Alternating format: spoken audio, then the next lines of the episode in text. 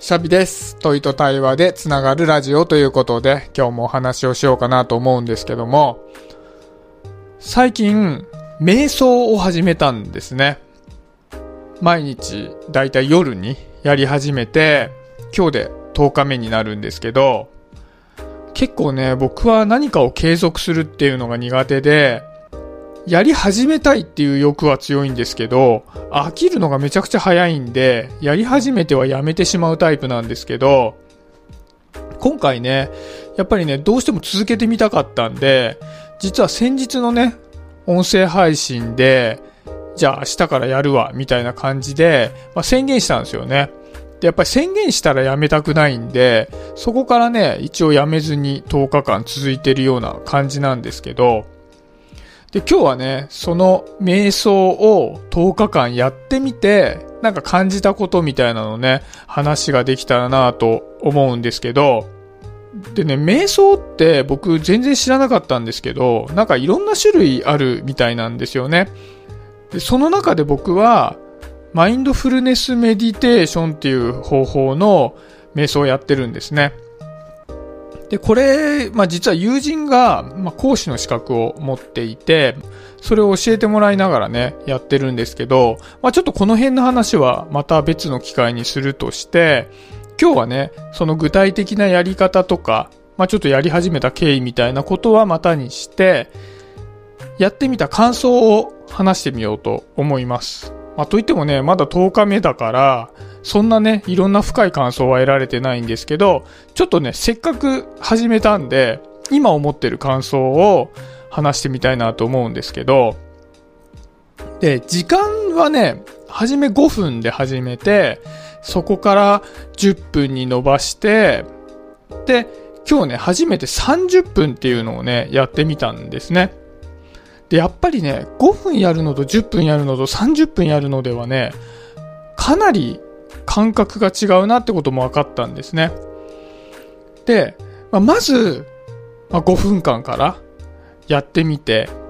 で、最初に感じたのは、人って日常でめっちゃくちゃ考え事してんだなっていうことなんですよね。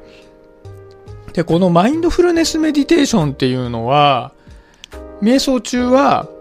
常に自分の呼吸に意識を向けようっていうタイプのものなんですね。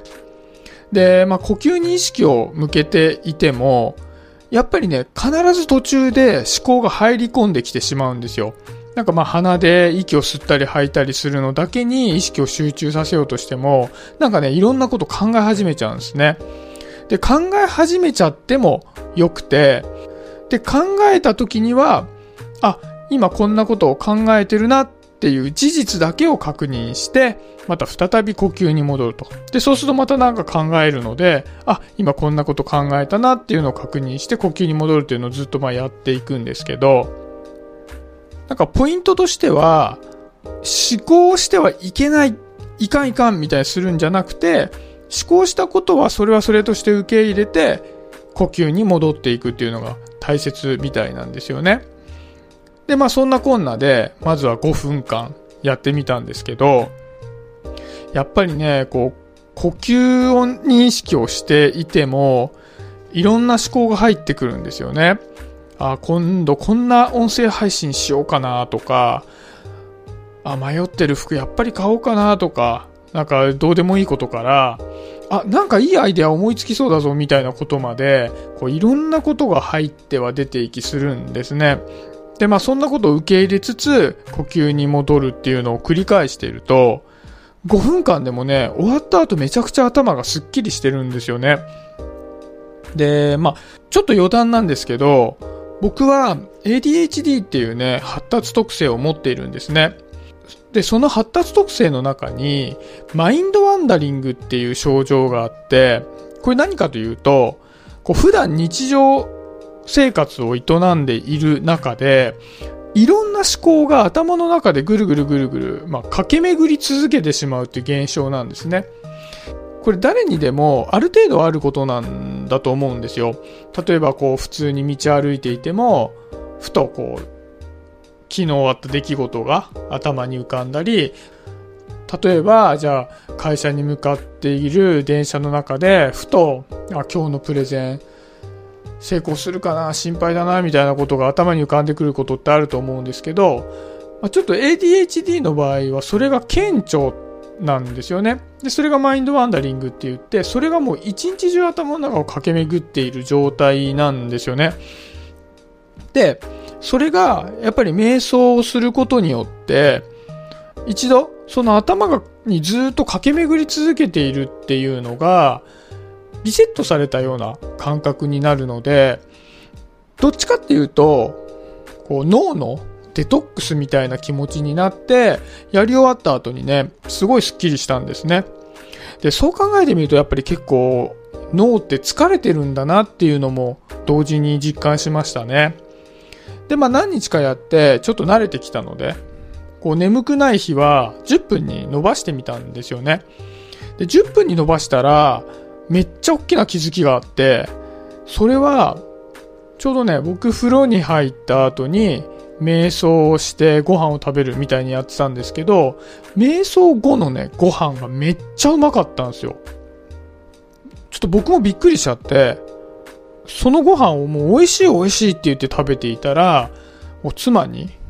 え、なんで今日に限ってそんなうまいうまいって食べてるの？っって言われるぐらい、もう顕著に違ったんですよね。まあそのご飯がもちろん美味しかったのは確かなんですけど、やっぱり、そのご飯の味っていうのがめちゃくちゃクリアに感じられて、すごくね、まあいつも以上に美味しく感じたんですよね。これさっきのマインドワンダリングの話に戻ると、僕普段ご飯食べてる時もマインドワンダリング全開なので、おそらくね、人並み以上に味わえてないんですよね。こうご飯食べてる間も何か思考が駆け巡っちゃったりするんで、こう味わう前に食べ終わっちゃうみたいな。なんかそんなのもあるんだと思うんですよね。で、それが瞑想によって一回こうリセットされた状態だったので、目の前のご飯を食べるということに集中できたんじゃないかなっていうふうに思うんですよね。それで、今日はね、初めて30分やってみたんですね。で、まあやり終わって、やっぱりね、すげえ頭すっきりするなと思って、まあその状態でね、今日は家族で水族館に遊びに行ったんですよ。で、そこでね、ちょっと驚きの気づきがあって、で、水族館ってよく、イルカのショーってやってるじゃないですか。で、イルカのショーをね、見に行ったんですよ。で、まあ、そこの水族館って僕よく行くというかもう何度も行ったことある水族館で、そのイルカのショーっていうのは何回も見たことがあるんですけど、びっくりしたのが、そのイルカのショーをやっている、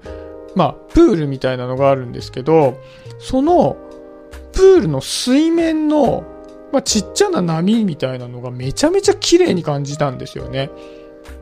まあ、プールなんで、そんな大きな波は立ってなくて、もう、ゆらゆら、水面が揺れてる程度なんですけど、それが光に反射してめちゃくちゃ綺麗に感じられて、で、イルカのショー見てるまあ、イルカ自体も綺麗だし、その水面の揺れも綺麗だし、めちゃくちゃ、こう、細かい部分まで綺麗に感じられて、で、思わずまた妻に、今日水面めっちゃ綺麗じゃないって言ったぐらい、すごいびっくりしたんですよね。で、ただまあ、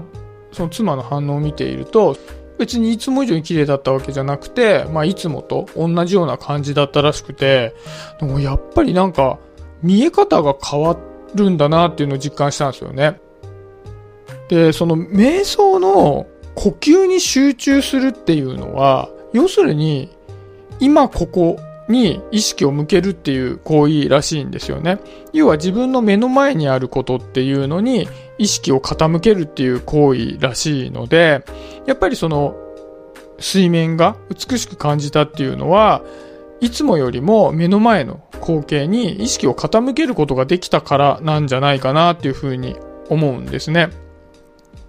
で、結構びっくりじゃないですか。僕まだ10日間しかやってないから、まあそんなにね、実感できるような期間でもないんですけど、やっぱりね、誇張でも何でもなく、物事のこう、五感での感じ方っていうのがね、変化してきたなっていうのは感じるので、ちょっとね、引き続きこのマインドフルネスメディテーションっていう瞑想を続けてみて、また感想をお話ししてみたいななんていうふうに思います。まあね、1ヶ月ぐらい経つとね、また別の感想も出てくるんじゃないかなと思うんで、3週間後ぐらいにちゃんと続けてお話をできたらなというふうに思います。で、今までね、瞑想やったことないっていう方もたくさんいると思うので、よかったらね、試しにやってみてもらえると、僕と同じようにね、なんか気づきが得られるかもしれないなというふうに思います。はい。今日はそんなところで終わりにしようかなと思います。今日もありがとうございました。シャビでした。バイバイ。